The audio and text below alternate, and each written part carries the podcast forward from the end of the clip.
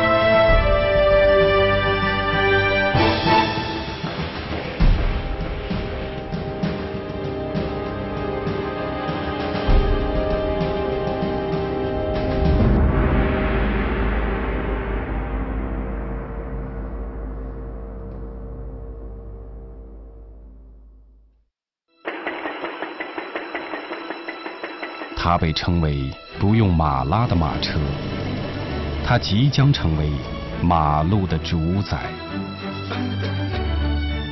一个个意外带来了伟大的创意，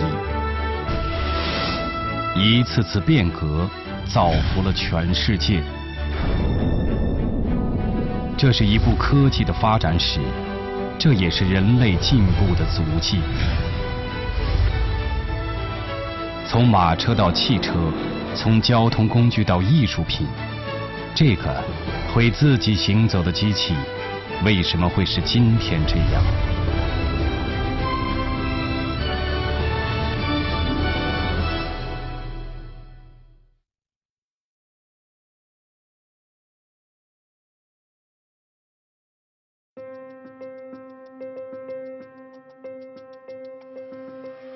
一八八六年。当第一辆汽油发动机汽车在德国诞生的时候，这种当时被称为不用马拉的马车，此后开始不断的出现在欧洲的街头。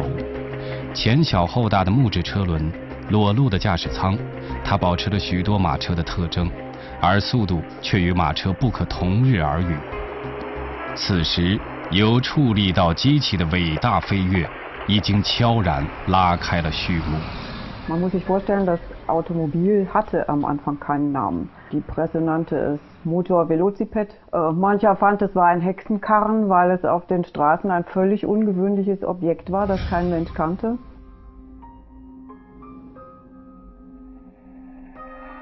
为人类服役了几千年的马，终于可以卸下沉重的马鞍。发动机让车有了源源不绝的动力。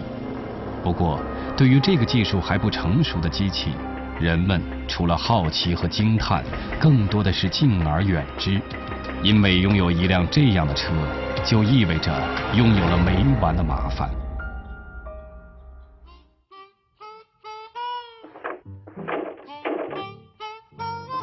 以标准的姿势用力摇动手柄，然后迅速退向一边。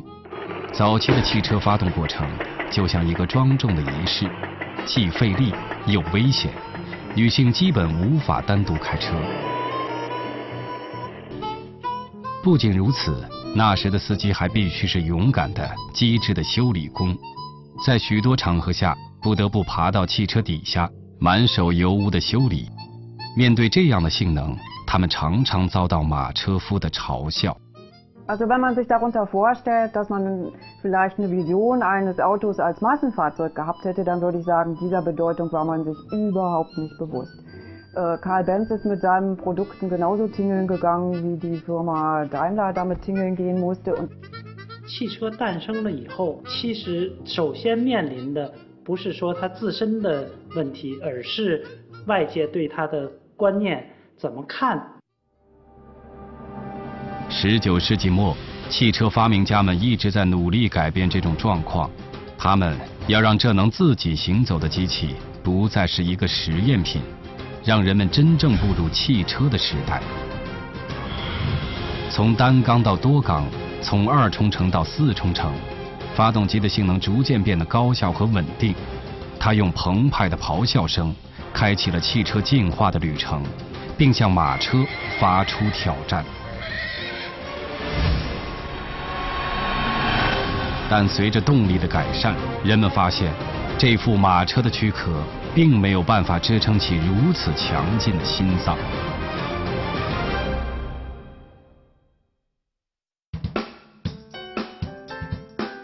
That was my first experience in a transportation device besides a horse carriage. The vehicle was a Daimler. Oh, and it was a bumpy ride over an uneven granite road. The shaky vehicle reminded me of a medicine bottle that required shaking before use. 一位美国海军少校曾经这样回忆乘坐早期汽车的感受。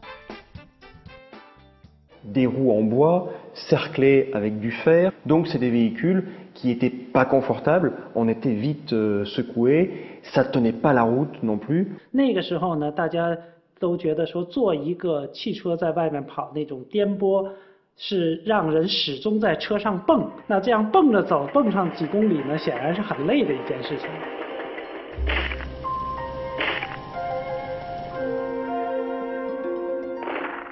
速度的提升让颠簸变得更加凸显，也让乘车的安全性和舒适度大打折扣。车轮面临着一次迫在眉睫的进化。而这次进化得益于一种至关重要的材料——硫化橡胶。查尔斯·固特异，一个喜欢动脑的发明家，不走运的五金商人，因为开发橡胶而债台高筑。现在，他成了费城监狱里的一名囚犯。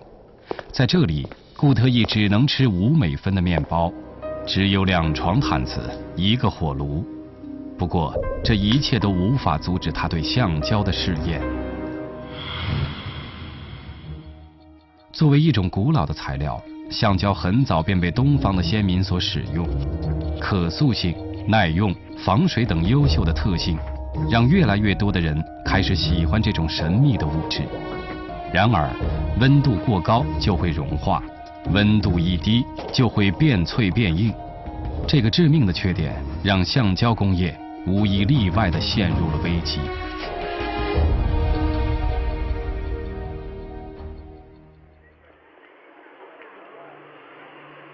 一八三四年九月，做五金生意刚刚破产的固特异从费城来到纽约，在参观一家橡胶公司时，他被迷住了。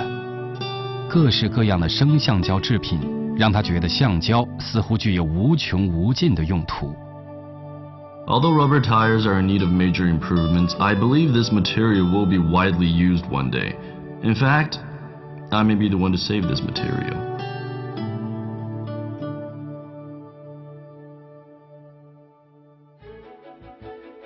贫困的生活激发了固特异的欲望。他不是化学家，也不是科学家，却像工人一样不停劳作，做着各种实验。盐、糖、胡椒、硝酸等等，他已经数不清往橡胶里加入过多少东西。欠债被捕后，他把实验室也搬进了牢房。此刻，固特异手中揉搓的那团胶泥是橡胶与硫的混合物。一八三九年的冬天。正当固特异还在为如何改良橡胶思索的时候，一块与硫混合过的橡胶不小心掉进了炉子。高温使这混合物发生剧烈反应，同时散发出大量臭气。当橡胶团冷却下来，固特异惊讶地发现，它已不像平时那样坚硬，而具有了更好的弹性和韧性。这一天。它永久地改变了世界橡胶业。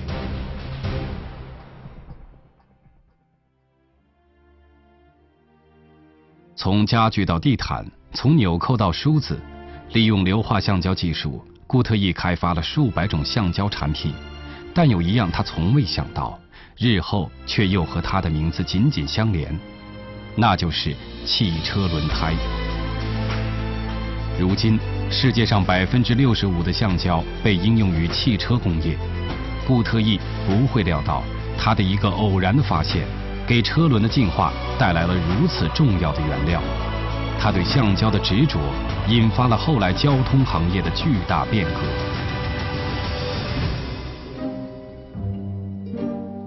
事实上，本茨发明的世界上第一辆汽车，尝试的就是这种橡胶制成的实心轮胎。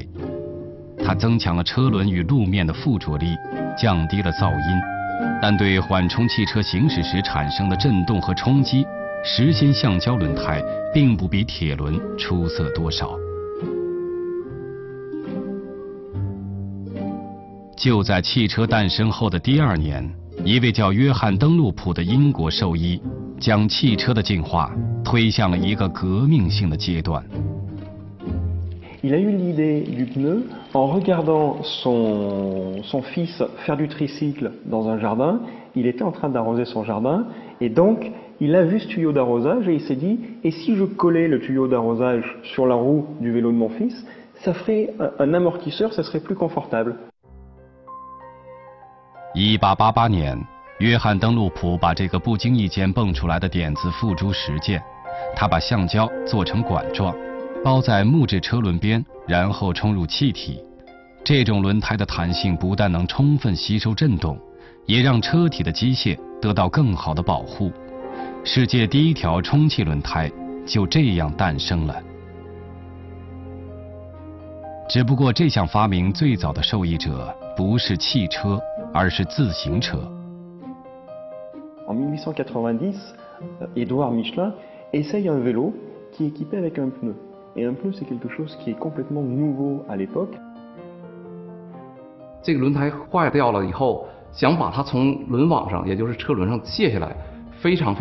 À l'époque, le pneu, c'est quelque chose qui est collé sur la roue, donc c'est très long et c'est très compliqué à réparer. Il faut réparer la crevaison, ça dure 3 heures. 需要晾干，这个胶的晾干又需要了一个通宵。一八九一年。为了让轮胎的维修不再那么麻烦，安德鲁·米其林研制出了可拆换的自行车轮胎。这种轮胎不再粘合在车轮上，而是由螺丝固定。它让轮胎的拆换缩短到了十五分钟。C'est l'époque où commencent à se développer les voitures, et ils se disent mais si le pneu ça marche sur les vélos, ça doit aussi pouvoir marcher sur les voitures. Et pourtant à l'époque personne ne les croit. parce qu'on dit que les voitures sont trop lourdes.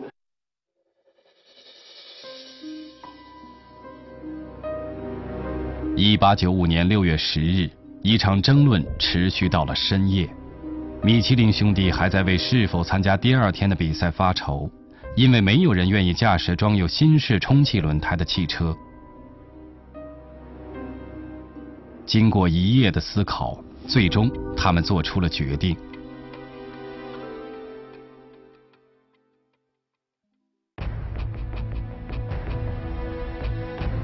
一八九五年六月十一日，一次检验汽车性能的盛会正在巴黎进行。米其林兄弟亲自驾驶汽车参加比赛。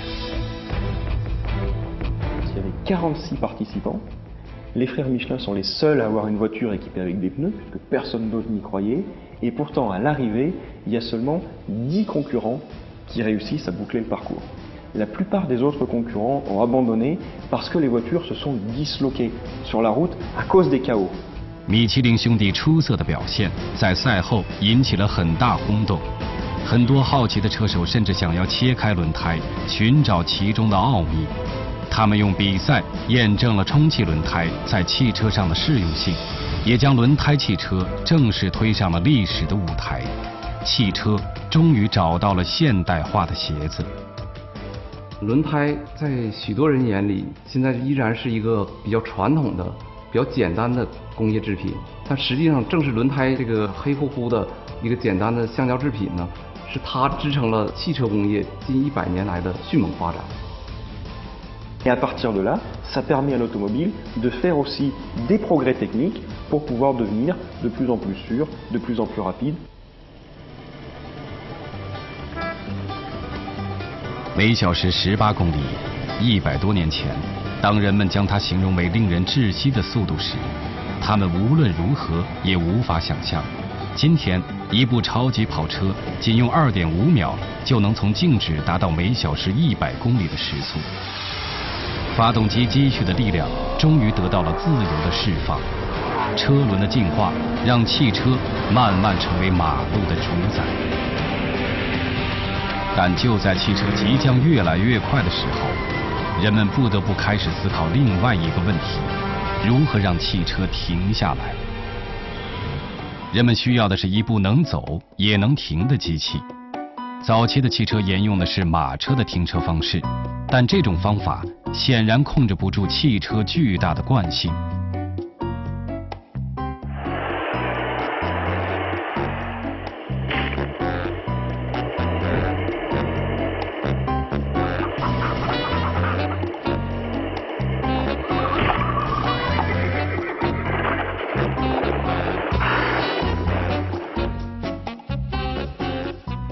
那时的制动器不仅非常容易磨损失控，斜坡停车也极不方便。汽车需要依靠三角电木才能停稳，驻车性能依然是汽车战胜马车的又一障碍。我们汽车制动性不好，那么你这个车子肯定不敢开快了。为了安全嘛，为了你自身安全和其他人的安全，任何一个东西呢，只要移动起来就带有危险性。那显然我们说一个好的车。要手如淑女，动如脱兔，就它要有很好的动力性，同时呢，它要说站能站住。一八九八年，美国的汽车首次采用了前轮盘式制动器。一九一一年，法国的标致公司设计出了第一辆四轮制动器汽车。一九七零年，德国的奔驰公司研制出模拟防抱死制动系统。使汽车在制动的时候还能够保持操控的稳定性。人们终于驯服了汽车这部咆哮的机器，可以放心的高速行驶了。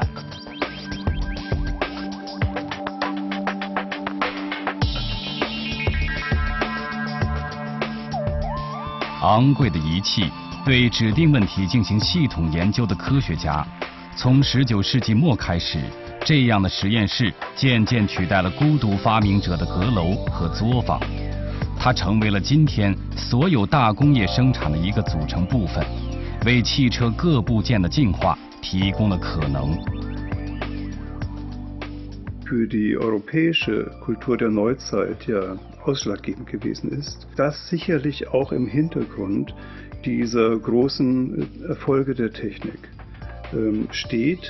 Denn diese Technik könnte ja nicht so erfolgreich sein, wenn sie nicht diesen Boden der Wissenschaft hätte.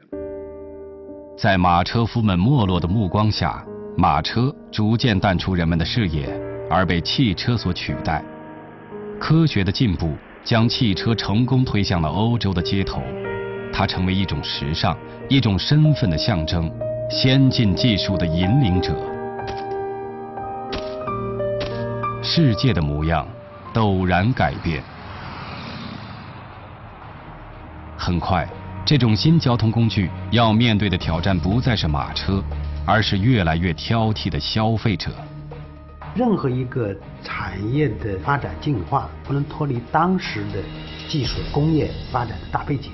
另一个方面是由于人们的需求的逐渐的这种呃清晰。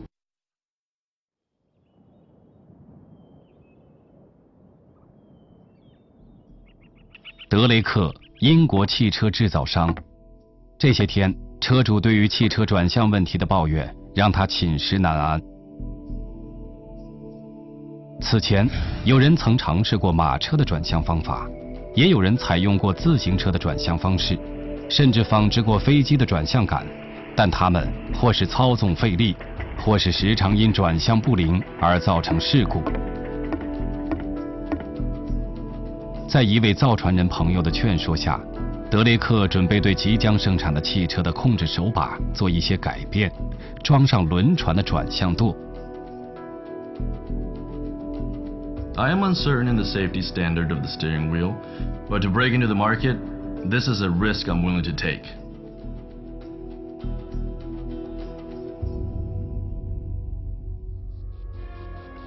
1896年，操作灵活、省力方便的轮船转向舵被安在了新生产的汽车上，但这样的转向盘并没有从根本上改变它原有的缺点。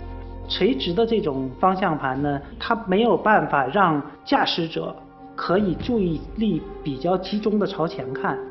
第二呢，在操作上面，他经常需要把身体直立起来，这个时候呢，就会感觉比较累。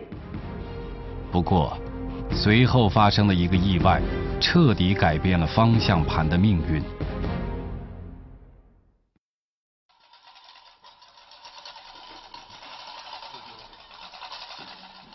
一八九七年，英国考文垂的戴姆勒工厂。维修工人们正在为一辆费顿牌汽车进行大检修。就在吊装工人准备把车身吊起来进行装配时，吊环突然滑落，沉重的车身在空中坠落了下来，砸在了车子的方向盘和转向柱上。结果，已经装好的方向盘、转向柱被压弯了，正好向驾驶座倾斜。让修理工人感到意外的是，他们不但没有被惩罚，还获得了奖励，因为他们发现，这样倾斜的转向柱使得方向盘变得更加有利于操作，这让戴姆勒的工程师找到了新的灵感，也让汽车方向盘从此由垂直变成倾斜。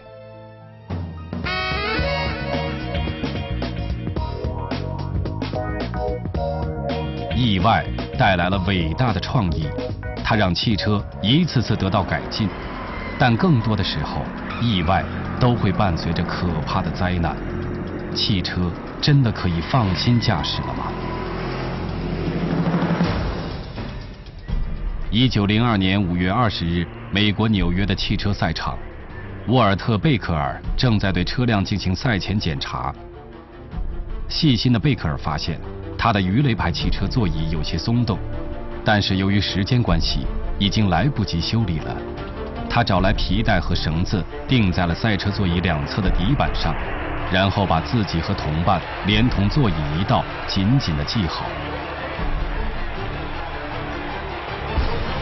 竞赛开始了，高速飞驰的赛车突然遇到了一根从地面翘起的钢轨，赛车失去控制，冲入了人群。当场压死两人，压伤十人。然而，贝克尔和同伴却因为绳带的固定和保护作用，死里逃生。遗憾的是，当时的报纸只是对车祸带来的惨重伤亡进行了报道，却忽视了车内没有伤亡的原因。所以。尽管人类在汽车上第一次使用安全带就得到了非常好的效果，安全带的推广和被重视却是二十年以后的事情。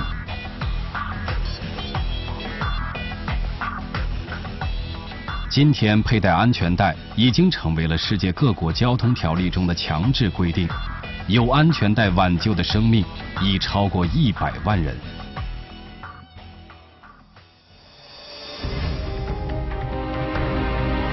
汽车的高速度给人类带来高效率的同时，也给驾驶者带来了很高的危险性。从汽车发明的那一天起，车祸就从来没有停止过，安全成了人们考虑最多的问题。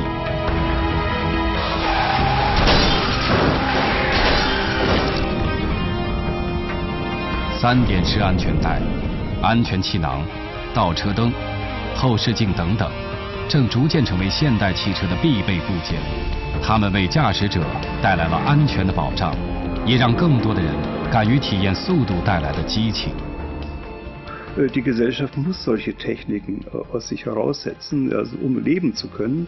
Und in diesem Zusammenhang kommt es dann eben auch zu derartigen Entwicklungen wie Verkehrsmittel. Da verändert sich sicher etwas, in dem sich die Bedürfnisse des Menschen verändern. Und äh, wenn sie befriedigt sind, dann schaffen sie sich gleich wieder neue. 虽然汽车已越来越安全，一百多年前驾驶这种没有任何遮掩的汽车仍然需要一定的勇气。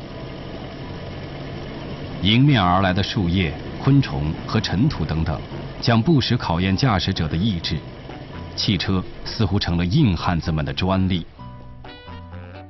在早期，经常是开车人带着一个风镜下来以后呢，满脸满身都是泥土。于是呢，大家就在想，我们怎么样让开车的人不受这种尘土的侵扰？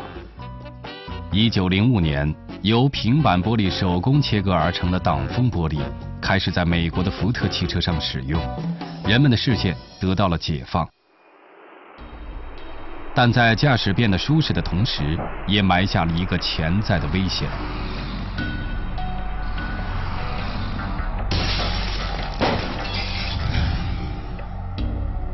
别涅迪克，法国化学家。一天，报纸上的一篇新闻引起了他的注意：一辆小汽车在雾天撞在电线杆上，三个乘客，一个当场死去。另外两人被挡风玻璃碎片刺成重伤，玻璃易碎的特性大大增加了车祸伤亡的比重，这让他突然想起了几年前的那次发现。一九零三年的一天，别涅迪克还是像往常那样在打扫实验室，一不小心，一个玻璃烧杯从三米多高的架子上碰掉到地上。原以为玻璃烧杯肯定得粉身碎骨，可是他仔细一看，尽管壁面上布满了裂纹，玻璃碎片却粘在一起。后来他想起来，原来这个杯中曾经装过硝酸纤维溶液，溶液挥发干净后，瓶壁上留下一层薄膜，它就像皮子一样紧紧地贴在壁面上。En enduisant les vitres des voitures de ce produit. Les passagers are certainement plus en sécurité. 出于救人的目的，别涅迪克放弃了一切研究工作，开始着手探索和制造这种打不碎的玻璃。后来，它被人们叫做夹层玻璃或安全玻璃，就是用两层普通玻璃，中间加上一层透明的硝酸纤维素。今天，它已经被不易变色的聚乙烯纯缩丁醛胶片所取代。如今，装有这种玻璃的汽车已经跑遍了世界各个地方。安全玻璃还被用在了人们的日常生活，橱窗、高楼玻璃窗以及世界上几乎所有的文物都在使用这种安全玻璃保护。它的坚韧、防穿透，能有效地防止盗贼的袭击或是意外的冲撞。玻璃的变革，从造福汽车。迅速延伸到人类生活的方方面面。因为人的需求的不断的变化，人类创造了很多新的科技，让我们的汽车不断的进化、不断的演变、不断的发展。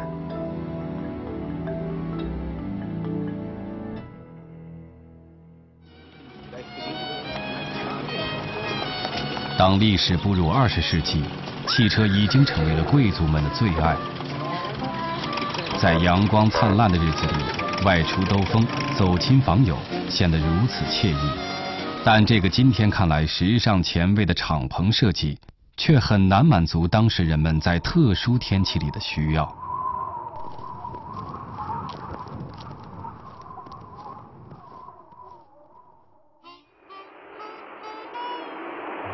一九一五年，美国福特公司设计生产了一种新型车。它的乘车舱很像一个大箱子，上部装有门和窗，被称为箱型汽车。因为造型酷似于欧洲的轿子式轻便座椅，轿车成了汽车的新名称。封闭的车身让人们不用再受天气的影响，可以随时出行。不过，作为高速车，箱型汽车并不够理想。因为它的阻力大大妨碍了汽车前进的速度。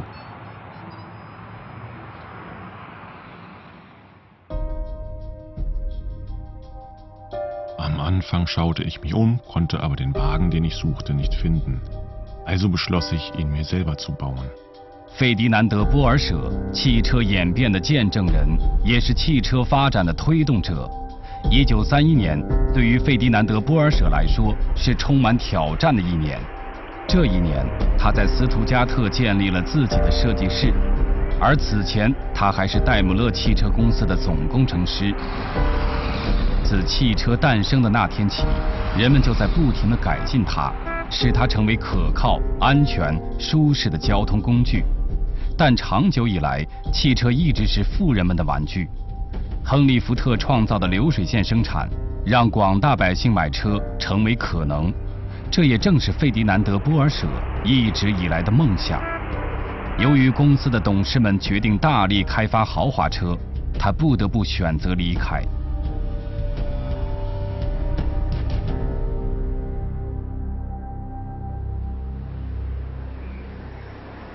在随后的几年里，费迪南德·波尔舍的公司一直陷于困境之中。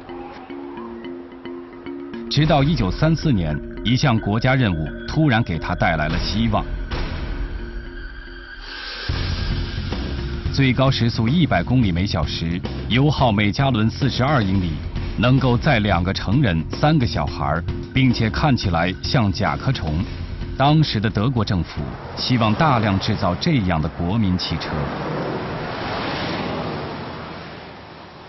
博尔舍发现，和福特的箱型汽车比起来，甲壳虫的形状空气阻力很小。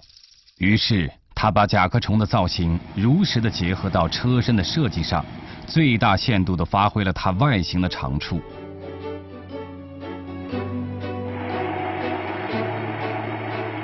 一九三七年。由波尔舍设计制造的甲壳虫型大众汽车，很快成为了当时流线型汽车的代表作，并创造了迄今为止最畅销车型的记录。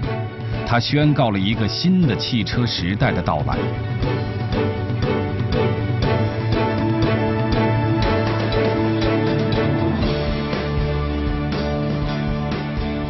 此后，汽车设计师和艺术家们在空气动力学和美学上。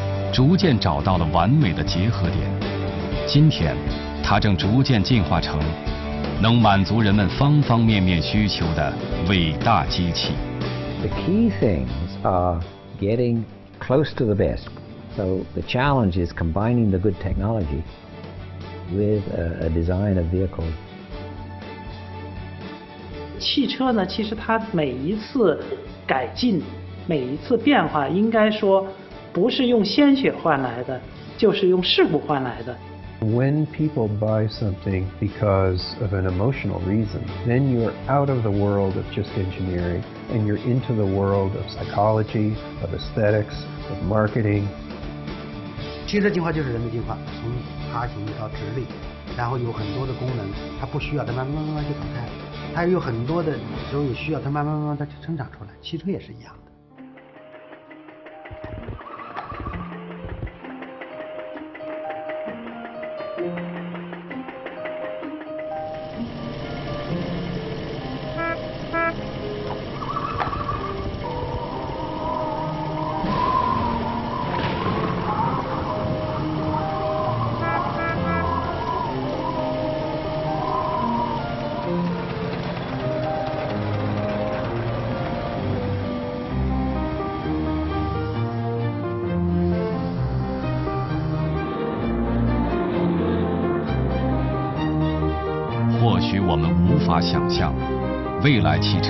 将会给我们带来怎样的惊叹？但我们可以相信，随着科技的进步和人类无止境的追求，这部改变世界的机器还将继续完美前行。